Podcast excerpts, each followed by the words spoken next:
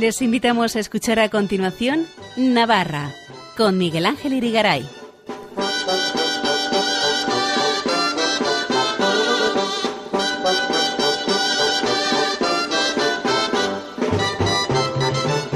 Muy buenas noches, amigos oyentes de Radio María. Feliz año 2023 a todos. Bienvenidos a este programa Navarra en su edición del lunes 2 de enero de 2023, en la que vamos a hacernos eco, en primer lugar, de la Medalla de Oro de Navarra, máxima distinción de esta comunidad entregada el pasado 3 de diciembre a la economía social de la región, representada por la Confederación CEPES que agrupa a todas las entidades navarras de este tipo presididas por Ignacio Ugalde.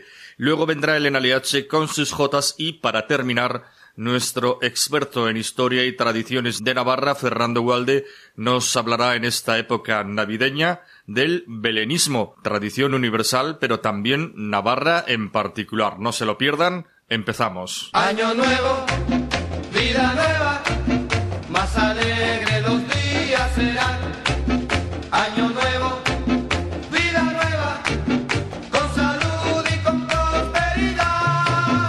Entre pitos y matracas, entre música y sonrisa, el reloj ya no El pasado 3 de diciembre, la Confederación de Entidades para la Economía Social de Navarra, CEPES Navarra, recibía la medalla de oro de la región y su presidente, Ignacio Ugalde, agradecido, decía, entre otras cosas, las siguientes palabras.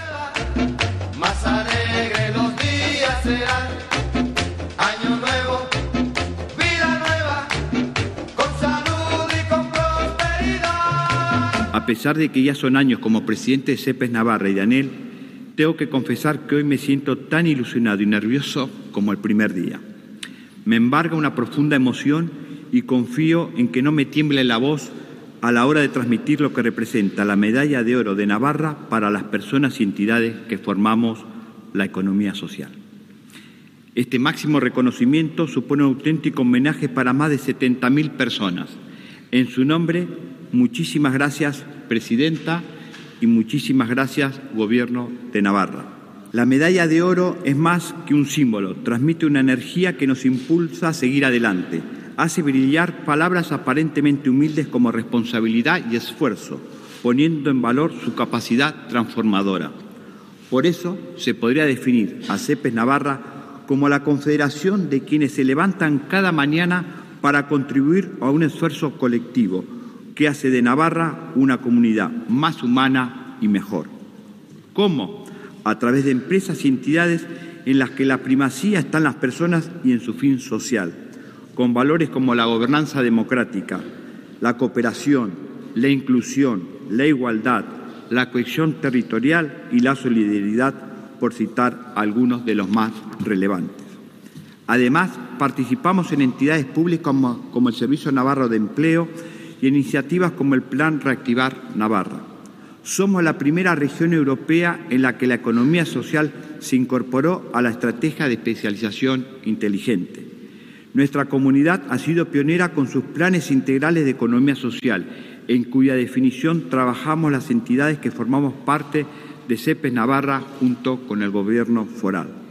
Sabemos que tanto a nivel nacional como europeo se consideran un modelo a seguir. Hoy podemos sentirnos felices y orgullosos de un nuevo hito. Navarra es la primera comunidad a nivel estatal que reconoce a la economía social con su medalla de oro. Muchísimas gracias por la confianza depositada. Somos más de 1.250 empresas y entidades, cooperativas de todo ámbito, sociedades laborales, centros especiales de empleo de iniciativa social, empresas de inserción, fundaciones y organizaciones de economía solidaria. Contribuimos con fuerza a la cohesión territorial. Estamos presentes en más del 90% de nuestro territorio, en todas las comarcas, en el mundo urbano y rural, frenando la despoblación y generando arraigo. Otra de nuestras características es que somos transversales, ya que se nos puede encontrar en todos los sectores de actividad. Acumulamos una tradición centenaria. Navarra ha sido pionera en la creación de cooperativas y hoy cuenta con un tejido de empresas y entidades de economía social firme, diverso y multidisciplinar que se ha convertido en referente a nivel nacional y europeo. Nuestras raíces no nos impiden mirar al futuro, al contrario, estamos pensando en los jóvenes. Por eso queremos expresar nuestro agradecimiento a la Universidad Pública de Navarra y muy especialmente a la Cátedra de Economía Social y Cooperativismo por haber presentado nuestra candidatura a este galardón. El que haya sido la universidad nos vincula a la juventud, al mundo de la investigación, del conocimiento compartido y de la reflexión para un desarrollo sostenible. Queremos que cuando el alumnado se plantee el tipo de empresa que quiere crear o de la que le gustaría formar parte, piense en la economía social. Todo ello es motivo de alegría, a la que también me sumo en calidad de socio trabajador de una cooperativa, de Fagor Ederland Tafalla. Pero si me permitiréis que diga algo todavía más personal. Para muchas otras personas, antes y ahora, he encontrado en Navarra un cálido hogar donde vivir, trabajar, formar una familia y criar a mis hijas e hijos. Mi habla siempre tendrá ecos del otro lado del océano, pero mi corazón late al ritmo de esta tierra. Una Navarra diversa, multicultural, abierta e inclusiva. Por eso, Presidenta, desde la economía social queremos lanzar un mensaje de esperanza, precisamente porque la auténtica esperanza tiene que estar basada en el realismo. Porque si de algo sabemos la economía social, en nuestra humilde y sincera experiencia, es que en los momentos de crisis se pueden encontrar soluciones desde lo colectivo. Hay cosas que funcionan de verdad, como son el diálogo, la cooperación, la gestión democrática y la cooperación público-privada si se hacen desde los principios y los valores. Queremos decir a las instituciones que pueden contar con nosotras y con nosotros en todos los foros de decisión. Somos una fuerza constructiva con capacidad de generar consenso y queremos contribuir a buscar soluciones a los grandes retos del siglo XXI. Por eso, todavía agradecemos más esta medalla de oro, porque nos estáis transmitiendo que ya estamos contribuyendo a la mejora de la sociedad, a la conciliación de los valores democráticos y a la proyección exterior de nuestra comunidad. Presidenta, seguiremos trabajando para avanzar en los objetivos de desarrollo sostenible, la igualdad de oportunidades, el respeto a la diversidad, la inserción de personas en riesgos de exclusión, la mejora medioambiental y la conciliación de la vida personal, familiar y laboral. Esta medalla de oro sirve para mostrar a la sociedad que en un momento tan necesitado de referentes positivos, que no todo vale, que hay otras vías y que, además, funcionan pone en valor el esfuerzo y el sacrificio de no tomar el camino más fácil, de quedarnos y no de localizar, de generar empleo estable, digno e inclusivo, de reinvertir y de innovar. Vivimos en un tiempo histórico que lleva al desconcierto y en el que la tentación es encerrarnos en nosotros mismos. Desde la economía social sabemos que lo local es el anclaje necesario para abrirnos al mundo de una forma sana, responsable y creativa. Escuchan en Radio María Navarra con Miguel Ángel Irigaray.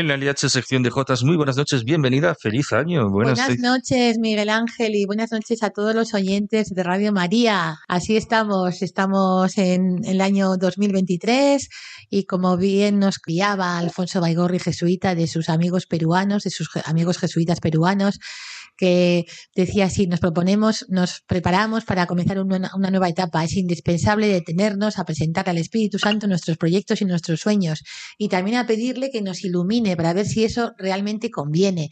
El Espíritu Santo siempre busca hacernos crecer, hacernos avanzar un poco más. Por eso Él mismo nos inspira para que comencemos nueva etapa. Y finalizaba así, dejemos para este año 2023 que el Espíritu Santo nos inspire sueños buenos, proyectos generosos, perspectivas llenas de esperanza y de entusiasmo. Bueno, qué mensaje tan positivo, ¿no? Y con esta J que hemos escuchado de Julio Latorre y de Belén Montorio, Aires de los Monegros, y que me lo han enviado al WhatsApp del teléfono móvil no sé cuántas veces, y al final tuve que decir a una persona quiénes son, porque creo que son aragoneses, efectivamente, y es una J bien bonita. Vale, pues muy apta, ¿no? Para, claro, para estas fechas que estamos, Y, como ha, habido numerosos festivales de J Villancico, pero hay que recordar el triste fallecimiento de dos joteros fantásticos como son Pedro Echeverría y Aurelia Bouzas. Aurelia Bouzas, vamos a comenzar con la señora primero, falleció el pasado 23 de diciembre a los casi noventa y tantos años, noventa y dos o así. Aurelia Bouzas Muñoz, cantadora aragonesa afincada en Pamplona y Navarra, su marido Luis Muro, aragonés también y presidente de la Peña El Cachirulo de Pamplona en la calle Navarrería. Aurelia, cantadora de jotas con el grupo de Antonio Rollo, solía contar que en Aragón y en el escenario las mujeres cantantes estaban menos protegidas que las de Navarra. Así. ¿Ah, sí, años 40, 50 del siglo pasado. Su afición a la Jota le llevó a participar en festivales y recitales con el grupo Las Cinco Magníficas, de aquí de, Navarra, y fue miembro de jurado en certámenes de Jotas como el Memorial Raimundo Lanas. Y la verdad es que ella siempre contaba lo mismo, que las mujeres de Navarra pues estaban más protegidas en el escenario, cosa que allí en Zaragoza pues era como si fuesen más de la vida alegre. Ah, mira qué bien. y no estaban, no estaban muy protegidas, ¿no? ¿Y la otra persona? Y la otra persona, tristemente, también Pedro Echeverría, nacido en Murchante, del grupo Alma Navarra, falleció a los 90 años, creo, algo así, y del grupo Alma Navarra, como decimos, eh, que fue de la edad de oro y aquellas grandes voces como Josefina García, Camino Martínez, Luis Les, Paico. A Pedro Echeverría lo recordamos con sus buenas jotas interpretadas con, con el compañero de Arguedas, Luis Les. Grabaciones preciosas. Y creo que en el funeral, según me comentaban, se interpretó alguna jota dedicada por, por, eh, por voces de las jotas, del grupo de jotas de, de Murchante, la Escuela de Que dirige eh, María Herrera. Muy bien. Y tenemos que comentar pues los numerosos eh, festivales de J Villancico que se han organizado la Escuela de Jotas de Castejón, la Rondalla y J de Castejón, celebró el pasado 17 de diciembre en, en Castejón, en el Cine Sarasate, un festival de grupos artísticos de la localidad. Interpretaron y actuaron la Coral Virgen del Amparo, gaiteros, gigantes y cabezudos, coro Aromas del Ebro y la citada Escuela y Rondalla. Una tarde bien bonita y felicitamos a Maribel Muñoz por su maravillosa labor y sobre todo porque pone muchísimo empeño y con mucha rasmia todo lo que, lo que realiza e interpreta por la Ribera y, esa, y esas Jotas Villancico que no falten. Qué bueno, qué bien, estupendo. Y también hay que recordar a la Escuela de Jotas de, de Tudela, Camino Martínez, que es también ex componente del grupo Alma Navarra, que también eh, protagonizó un festival de Jotas, esta vez en Ablitas, Festival de Jota Villancico. Esto fue el pasado día 28 de diciembre. También hay que recordar la Escuela de Jotas de Olite, a la Escuela de Jotas de Olite, que dirigida por Paula Antón, ofreció el pasado día 26 de diciembre un estupendo recital de Jota Villancico en Olite. Ya sabes, como dice aquella Jota, Olite tiene castillo y Tudela su mejana, pero valor y virtudes los tiene todo Navarra, que así compuso el poeta eh, pamplonés Pedro Gorriz en el año 1882 y nos gusta mucho porque luego se adaptó, adaptó Raimundo Lanas esta J, ahorita tiene castillo y tuviera su mejana, porque tiene cadenas y todo eso. Y qué más hay que recordar, pues, pues bueno, grabaciones y demás. Entonces, igual, ahora igual escuchamos una aurora. Sí, ya que has hablado antes de fallecimientos, igual la dedicamos al Papa Mérito, ¿verdad? Que también, pues hemos terminado el año anterior y empezado este año con esa triste noticia de su fallecimiento fallecimiento. Vamos a dedicarle la siguiente J o villancico. No, es una aurora, la aurora de Navidad del grupo de auroros de Cintruénigo, que me lo envió Natalia Martínez Quintana. Le dije, no hace falta que me envíes el vídeo, solo el audio. Y resulta que, bueno, me ha enviado vídeo y audio, las dos cosas. Así que para el Papa Emérito, eh, el Papa Emérito Benedicto XVI y también en recuerdo de de Pedro Echeverría y de Aurelia Bouzas. La aurora de Navidad del grupo de auroros de Cintruénigo.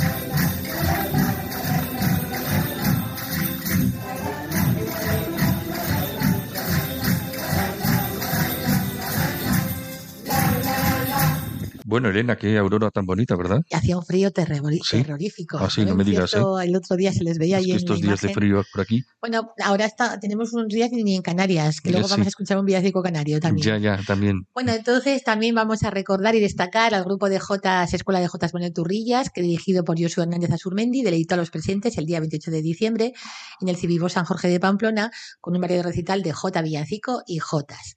Mi hermana Ana Mari, quien habla, Elena, pues presentamos los días 28 y 29 de diciembre, siendo recitales en las residencias de mayores El Vergel y Santa Cita de San Martín de Uns. El Vergel en Pamplona, Santa Cita en San Martín de Uns. Y el próximo día 4 de enero presentamos también otro festival de J. Villancico en las religiosas angélicas de Pamplona a las once y media de la mañana.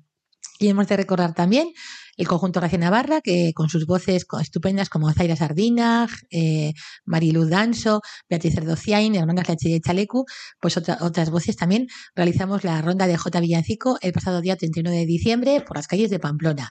Es curioso porque vas cantando por la calle y, la gente, por favor, que, tengo que ir a comprar. Y oiga, que estamos en Navidad, que estamos cantando villancicos. Es una ronda de J. Villancico que nos, que nos eh, organiza el Ayuntamiento de Pamplona con todos los grupos artísticos de, de Pamplona. Y también hemos de recordar y destacar, entre otras fechas, a la Coral de Caparroso, que el día 29 de diciembre presentó un recital de villancicos en la iglesia de Santa Fe con gran éxito. La coral de Caparroso está dirigida por Julio Arpón y que recuerda con mucho cariño a la fundadora de este coro que se llamaba Sor Marina Ibáñez, profesora de música, y algunos alumnos suyos están hoy por hoy por los escenarios de Navarra y del mundo, ¿eh? O sea que este, esta mujer, Sor Marina Ibáñez, eh, religiosa en Caparroso, pues se entregó en vida y obra a las personas que querían estudiar música. Y hay muchos alumnos por ahí que, que están triunfando en orquestas, en solistas y demás, gracias a Sor Marina Ibáñez. Y también el día 30 de diciembre, lo he recogido por ahí porque me gustó mucho la idea, un festival de villancicos en la iglesia parroquial de Desojo, Desojo es Tierra Estella. Intervinieron la coral, la- los coros de Bargota, Desojo Espronceda, Los Arcos y la coral Valle de la Berrueza y la rondalla Santa María de los Arcos dirigida por Jesús Antonio Blasco y los solistas Cristina Alberdi y, y Margarita García de Galdeano. Ellas están majas, nos solemos hablar por Pamplona y demás. Y bueno, vamos con otra jota. Otra Jota, Sí, vamos. vamos hoy- a escuchar la Jota de Victoria Landa, de Ochagavía, aunque vive en Castejón, y sus abuelos paternos y sus abuelos paternos fueron pastores. Su padre y hermano también son pastores, salacencos. Es una jota preciosa dedicada a los pastores del Valle de Salazar y que recuerda esos paisajes tan bonitos que transmiten paz y serenidad. Que no hablo de pintura, ¿eh? hablo de, de- hablo de los pueblos de la montaña y también de la ribera. Esos rebaños de ovejas, el pastor, me producen como mucha emoción. Y así que vamos a escuchar esta jota cuya letra es del poeta murillés Felicio Murillo y la música es de Alberto Gurrea. Y es una jota dedicada a los pastores del Valle de Salazar. Y me ha gustado mucho y me, pro- me produce pues mucha emoción es- los pastores, las ovejas y todo eso. Y vamos a es, escuchar es muy navideño todo eso. todo eso, sí, porque estamos en tiempo de Navidad y Todavía, por fin A pesar de que hemos cambiado de año, ¿verdad? Bueno, pero estamos en ese tiempo. sí, sí, Hasta el bautismo del Señor. Exactamente, muy bien. Te veo muy litúrgicamente muy sabia, ¿eh? Bueno, lo- hago lo que puedo.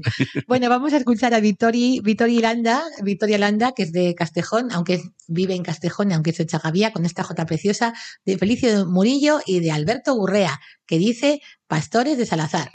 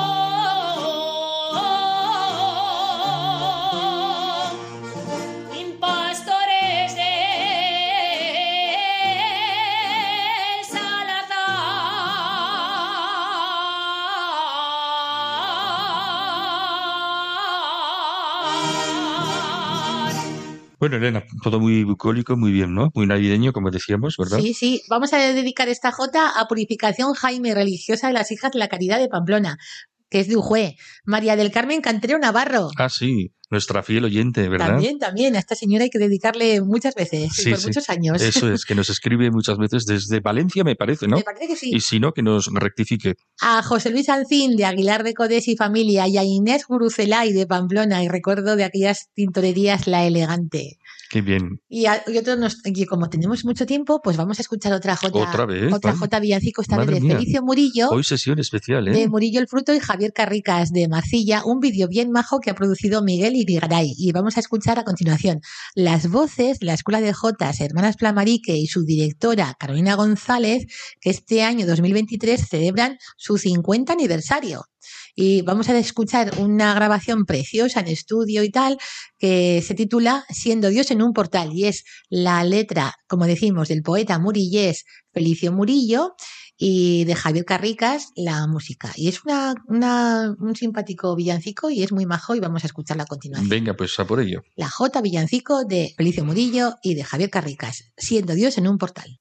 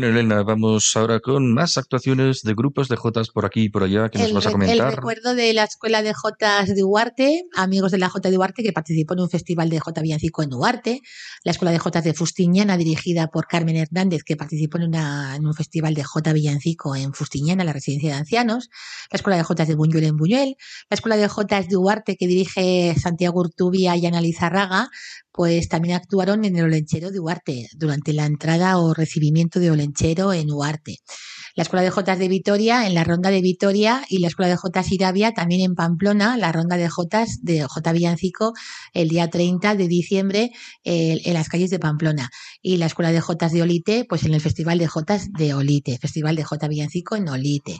Y, y bueno, también hay que destacar a dos joteras pamplonesas como son Lourdes Echeverría e Isabel Ancín que participarán en el Festival de Navidad en el Teatro Gallarre el próximo día 5 de enero a las 12 del mediodía con la Orquesta Joven de Pamplona. Interpretarán la Jota Navarra que hizo a San Fermín llorar del maestro José Luis Zarraga de Añorbe, que cumple 50 años este próximo, o sea, este año 2023.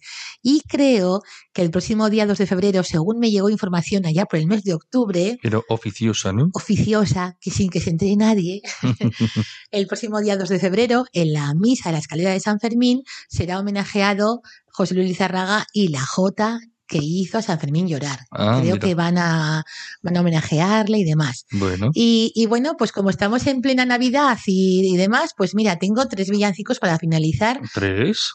Tres, mira. Bueno, el bueno, primero bueno. es Qué mi amigo, lluvia de villancicos mi hoy. amigo Pachi Leandro Diago, que estuvo este mes de diciembre pasado en Santa Cruz de Tenerife. Sí. Y resulta que se encontró con, con unos grupos de música folclórica canaria y música de villancicos canarios y me envía el vídeo.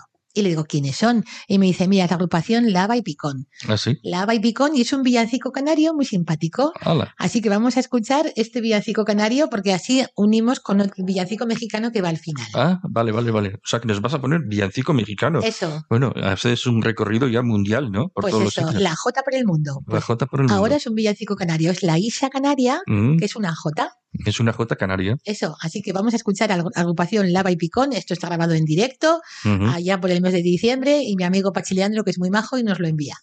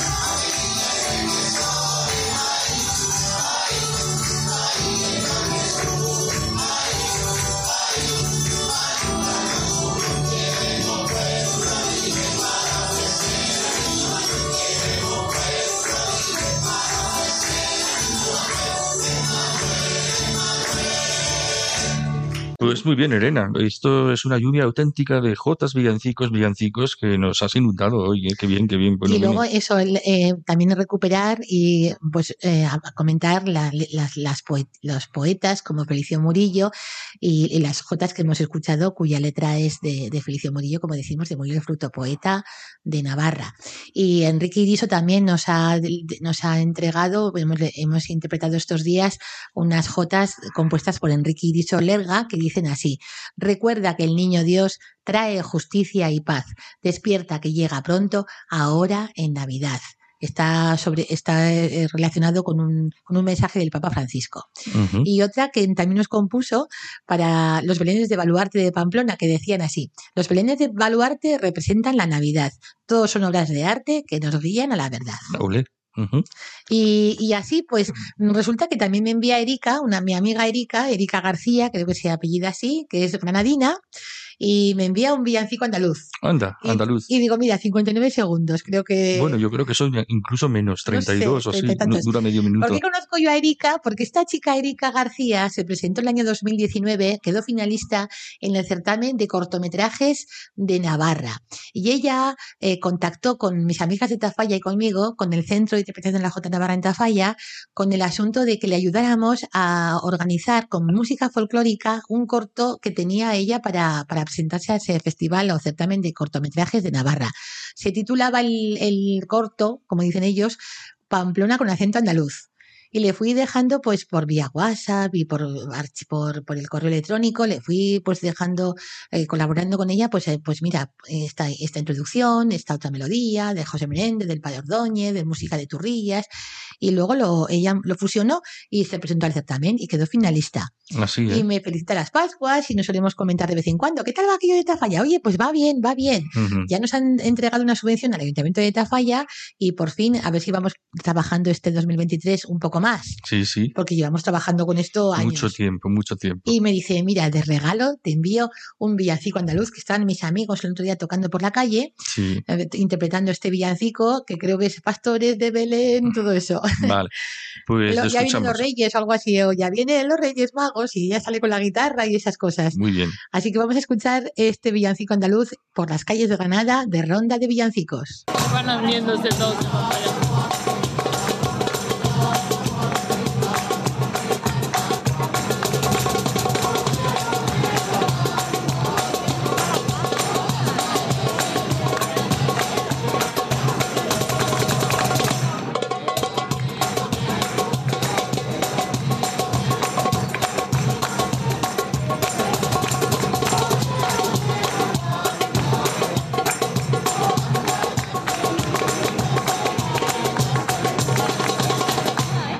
Estupendo, Elena. Nos vas a hablar de tu tutaina, tataina, que, que no entiendo yo. Pues a ver, mira, ¿qué es ya esto? para finalizar un villancico mexicano. Así, ta- Porque la villancicos, me- villancicos mexicanos, la J Tapatía, México y Navarra, Navarra y México. Y si nos fijamos bien, cuando escuchemos este villancico, es el compás de 3x4 y es una J. Lo que pasa que lo hacen mucho más lento, más tranquilo. Es una J Tapatía, pero en villancico. Tu taina, tu tu tu taina, tu taina, tu tu tu taina. Y así nos despediremos, porque como ya estamos ya en Navidad, o sea, en Navidad en Año Nuevo y demás, pues con este villancico que es muy simpático, es Pues mexicano, pero lo cantan en Argentina. así. Sí, Bueno, Yo lo bueno. encontré, esto, esto me regaló un amigo mío, el pobre ya falleció hace unos años, Rogelio Leandro Diago, cuando trabajaba en unos seguros cuyo nombre no te puedo comentar, Claro. Porque, y me dice, estoy trabajando en los seguros tal, y te voy a regalar un CD de villancicos del mundo. Digo, trae, trae, fenomenal. Vale, vale. Y yo que digo, para el archivo de la J en Tafalla, fenomenal. Pues estupendo. Y, Y- con eso nos despedimos, Y ¿verdad? nos vamos ya. Bueno, pues nada, feliz año, Elena. Que te vaya todo muy bien. Y que sea el se 2020 cumplan tus sueños. Y que sea el 2023, Eh, el mejor año de tu vida. que sean, como hemos dicho al comienzo, proyectos nuevos, generosos y que sea todo salud y felicidad también, ¿eh? Muy bien. Hasta dentro de dos semanas. Adiós, Elena. Buenas noches. Adiós, buenas noches.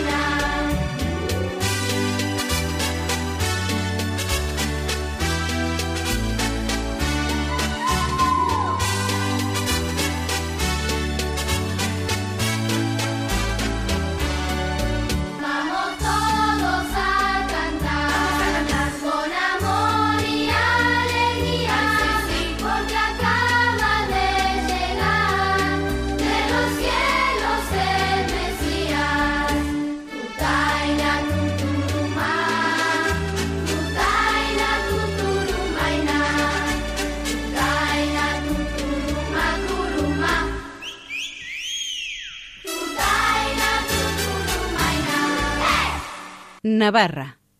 Radio María.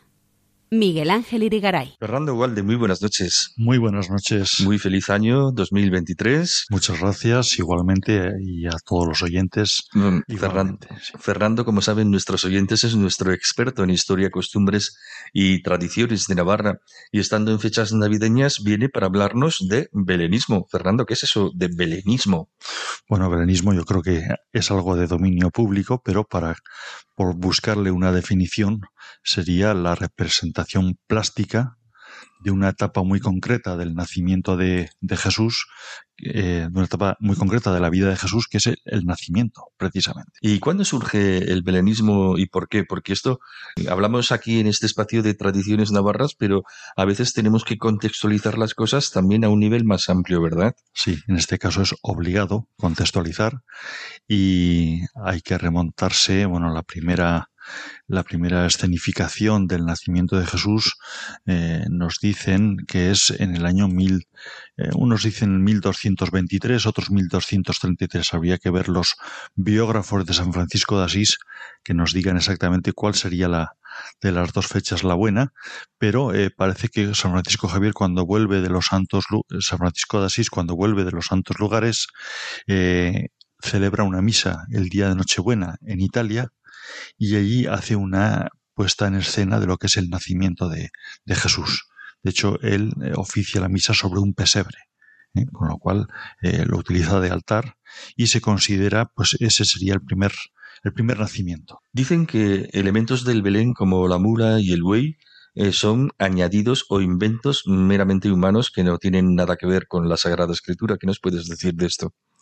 Bueno, a ver, efectivamente son no están reconocidos por el Nuevo Testamento. Hay que tener en cuenta que es San Lucas quien nos hace una definición eh, con bastante detalle del nacimiento de Jesús y no cita allí a la mula y el buey, pero sí que es cierto también que la mula y el buey son los dos elementos junto con el pesebre que nos vienen de mayor tradición hacia atrás eh, en, en, la historia del, de las recreaciones de, del nacimiento de Jesús. Es decir, el profeta Isaías, ya Isaías en el capítulo 1, ahí nos habla de cómo el buey fue el que conoció primero a Dios y cómo la mula eh, fue la que dio calor al pesebre. ¿eh? Uh -huh. por ejemplo. Y cuando hemos dicho que San Francisco de Asís es, eh, hace la primera recreación del nacimiento, esa recreación no contiene ninguna figura humana, simplemente una mula, un buey y un pesebre vacío. Vacío. ¿Eh? Un pesebre vacío. Y además, eh, eso estamos hablando del siglo XII. Uh -huh. eh, además, eso coincide con las diferentes representaciones que ha habido y que se han encontrado en lugares de cultura cristiana, siempre la mula, el buey y un pesebre vacío, y coincide con el, vamos a decir, el Belén más antiguo que se conoce, la, representación más antigua que es del siglo IV, en las catatumbas en las catacumbas de, de, Roma, concretamente en la de la Basílica de San Sebastián, ahí aparece una escenificación también de una mula, un buey y un pesebre vacío. No nos olvidemos de que Isaías, el profeta Isaías, hace una descripción exhaustiva eh, de todos los profetas. Yo creo que es el que mejor describe un poco la figura de Jesús. Eh, no solamente el nacimiento, sino de forma muy especial la muerte, cuando habla de despreciado, desecho de los hombres, el varón de, de dolores, dolores conocedor de todos los quebrantos, como cordero llevado al matadero. Hace una descripción impresionante. Y en este caso, pues merece la pena leerlo.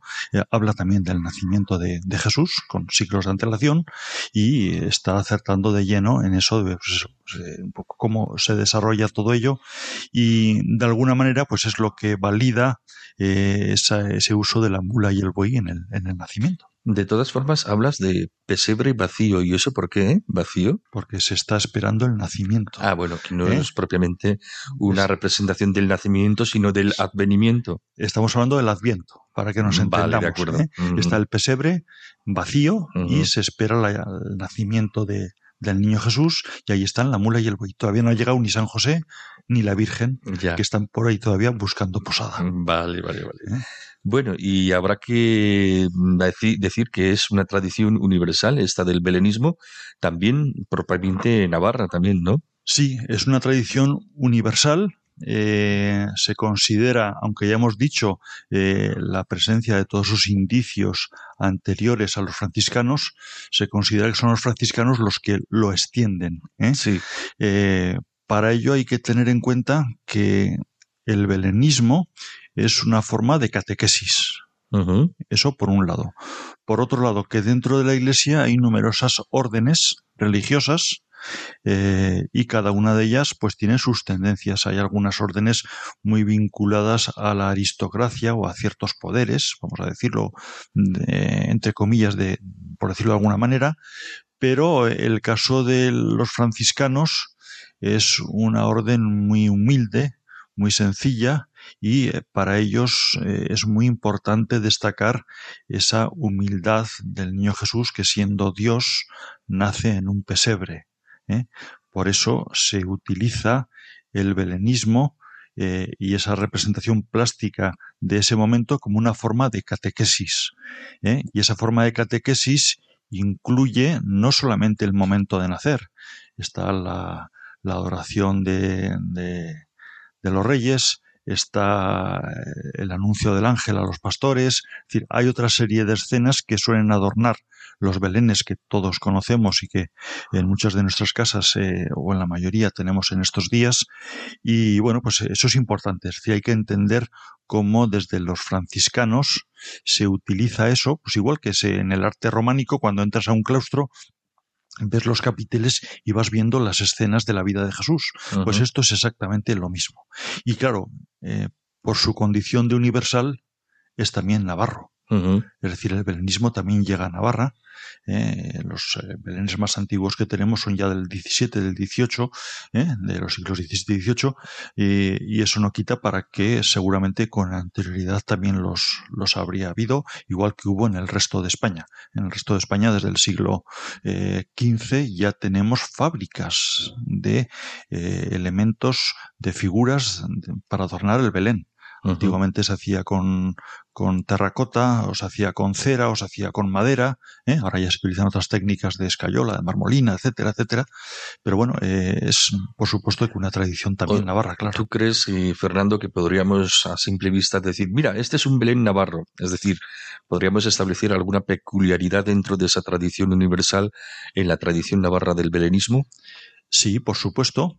Y también, como hemos hecho con el tema en general, hay que contextualizarlo. Es decir, en el siglo XVIII hay un momento en el que en América, eh, por decreto papal, se disuelve a los jesuitas. Claro. ¿Eh? sí. y ese espacio que ocupaban los jesuitas pasan a ocuparlo los franciscanos. Y los franciscanos, dentro de su técnica pedagógica de catequización, lo que hacen es eh, adaptar los belenes a la propia estética del lugar. Es decir, los adornan con las figuras con vestimentas que son de allí, eh, ponen plantas que son de allí, no los tradicionales hebreos que todos conocemos y tal, sino algo específico de allí. Y a partir de ese momento lo que hay es una, vamos a decir, una actitud empática por parte del belenismo de adaptarse a cada lugar. Y en consecuencia, hoy, siglo XXI, es normal que veamos belenes en Navarra ambientados eh, sobre todo pues, eh, a través de la Asociación de Belenistas de, Pamplona, que promueven todo este tipo de, de actividades, pues vemos belenes ambientados pues, a lo mejor en el claustro de la Catedral de Pamplona o en determinada plaza o calle de un espacio público o sobre ese famoso puente de tal lugar o a lo mejor vestidos con una indumentaria propia de los valles pirenaicos o de, o de los caseríos o ese tipo de ambientaciones de cualquier otro punto de Navarra o en este caso que dice Navarra dice cualquier lugar del mundo porque son adaptaciones que nos ayudan a un poco a empatizar con aquel momento, ¿no? Y también el belenismo tiene que ver mucho con los oficios de, de las figuras, de los personajes que intervienen, ¿no? Se ve a las personas que si con, en su trabajo en el campo, eh, con un saco, pues vete tú a saber lleno de leña o de cualquier cosa, ¿no? Eh, no hay una asociación entre el oficio y la representación de los belenes. Sí, en El el, pescador, por ejemplo, ¿no? yo ¿Mm? creo que en este programa hemos hablado muchas veces de oficios antiguos y al final, eh, cuando decimos antiguos, son oficios que llevan siglos y siglos entre nosotros. Eh, entonces, cuando un Belén eh, lo haces ya que adquiera unas dimensiones, es decir, que le das mucha más vida y mucha más presencia de actividades, eh, pues lleva obligadamente a la recreación de oficios de, de aquella época. Y te encuentras con que en aquella época, igual que ha sucedido hasta mediados del siglo XX, pues eh, había carboneros, o, o se hacía pan, o había pescadores, o estaban las lavanderas en, en el río, o tantos y tantos oficios, y sobre todo, no nos olvidemos, San José Carpintero. ¿eh? Sí, sí. Ahí lo tenemos muchas veces como un complemento, esa imagen del niño Jesús ya un poco más crecido, ¿eh? acompañando a su padre en el taller, que está ahí con las garlopas, con la sierra, ¿eh? cortando, cortando tablas, Sí, etcétera, ¿no? No sé, ¿qué tipos de belenes hay? Aunque yo creo que ya hemos hablado un poquito antes cuando nos has contado de este, pues que se puede hacer un belén en la Catedral de Pamplona, con el escenario de la catedral. Bueno, cuéntanos un poco. Bueno, por un lado tendríamos el típico Belén hebreo, es decir, eh, ambientado en Palestina, en la época del nacimiento de Jesús, con lo cual todas las ropas que lleva aquella gente, con esos paños sobre la cabeza, con esas túnicas largas, etcétera, pues so- son propios de, de esa época y la tipología de las casas, eh, la vegetación, eh, todo eso nos circunscribe a un espacio geográfico tan concreto como puede ser la tierra de Jesús, en donde él nació y cuando él nació. A partir de ahí hay otros belenes que son más, más populares, eh, hechos de una manera más sencilla, más simple, sin tanta, sin tanto adorno, eh, limitándose solamente al momento del, nacimiento, por ejemplo.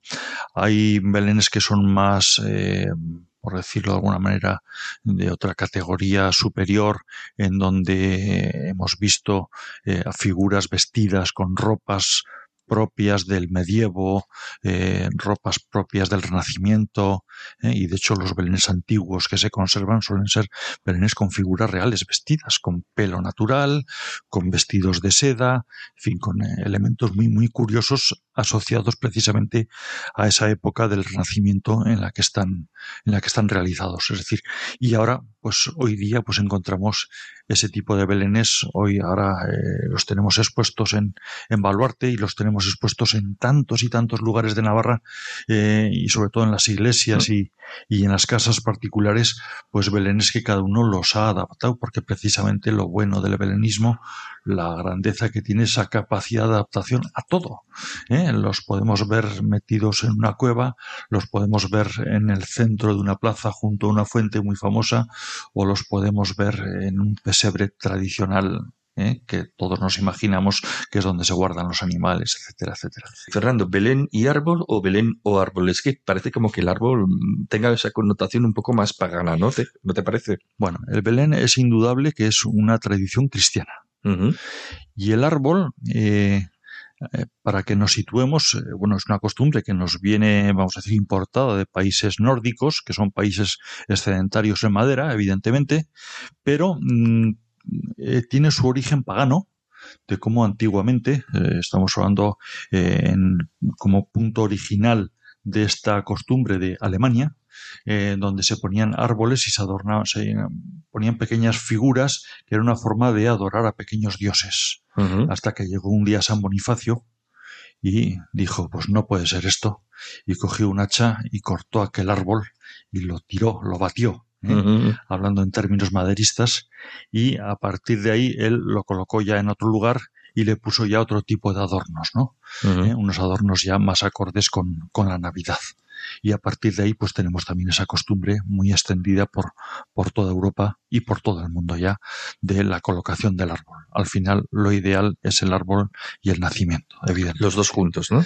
Los dos juntos, por lo menos que no nos falte el nacimiento. Bueno, Fernando, como siempre, muy interesante. Nosotros ya te despedimos deseándote un feliz año nuevo 2023. Feliz Navidad también. Feliz Navidad y feliz año a todos. Navarra, en Radio María. Nos vamos. Recuerden que estamos en la campaña de Navidad en Radio María y que pueden ayudar particularmente en estas fechas con su aportación económica en el teléfono 91 822 8010. 91 822 8010 y entrando en la página web de Radio María, apartado donativos, donde se explican los diversos medios para poder colaborar. Hemos hablado en este programa de la Medalla de Oro de Navarra 2022, de Jotas con Elena Leache y de Belenismo con Fernando Walde.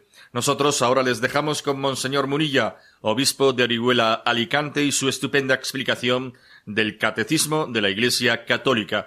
Volvemos dentro de dos semanas, el 16 de enero concretamente. Feliz año 2023, muy buenas noches.